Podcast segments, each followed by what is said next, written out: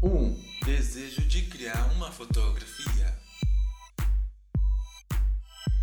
2. Aplicando suas técnicas.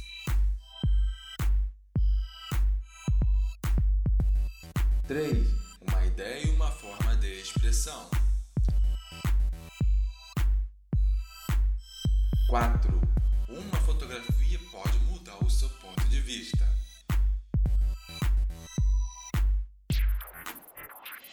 Bem-vindos ao podcast Quatro Olhares.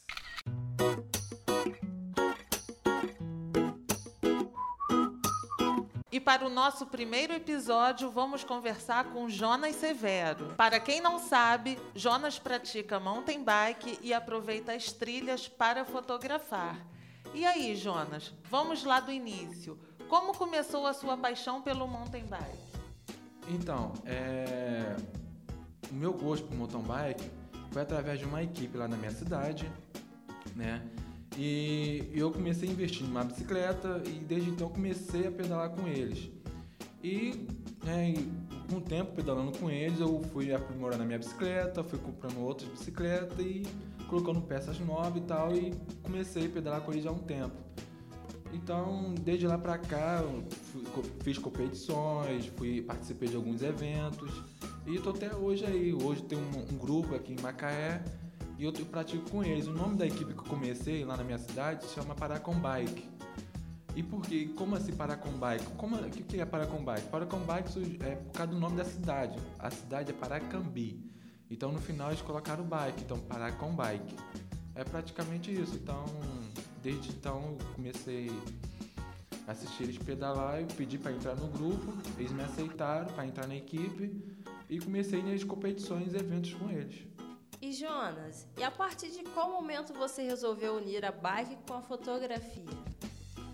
Então, quando eu comecei a pedalar com a galera lá, né, a equipe Paracom Bike, é, esse lado meu fotográfico, da fotografia, eu passar por cachoeira, passar por mais, muitas paisagens. Né? Aí eu pensei, eu vou tirar algumas fotos. Então comecei a gostar da fotografia. E até hoje eu pratico a fotografia junto com a, com a mountain bike. Jonas, e esse olhar crítico que você tem, é, o que, que você aborda durante esses passeios de bicicleta? É, o que, que você busca retratar com esse olhar crítico que você tem? Então, Vitor Zucchini, esse lado, esse lado crítico é um lado triste da fotografia. De belas paisagens que, por onde eu passava, né, eu admirava essas paisagens, o lado triste é o lado da poluição ao meio ambiente. Né? E eu passei a fotografar esse, esse lado é, da poluição para poder incentivar as pessoas a preservar o meio ambiente, cuidar do meio ambiente, cuidar do que é nosso. Né? Para também pensar nas futuras gerações que vão usufruir daquilo ali. E quanto ao equipamento, você acha necessário levar uma câmera profissional? Então, Lívia, eu não levava equipamentos, né? Porque os equipamentos para eu poder fazer uma para eu pedalar para dentro da mata, para qualquer lugar, uma ladeira e tal, é, são equipamentos pesados para eu poder ficar carregando durante, uma, durante o pedal. E, e, nessas fotografias eu fazia com o meu celular mesmo, né? Aproveitava a luz do dia, na parte da manhã ou na ou a tardinha, que é o, o horário que eu, que eu faço meu pedal junto com meus amigos, eu pegava meu celular e começava a tirar as fotos. Tanto as belas paisagens e o lado triste da paisagem, né, que é a poluição. Jonas, você tem alguma dica para quem quer ingressar na área da fotografia?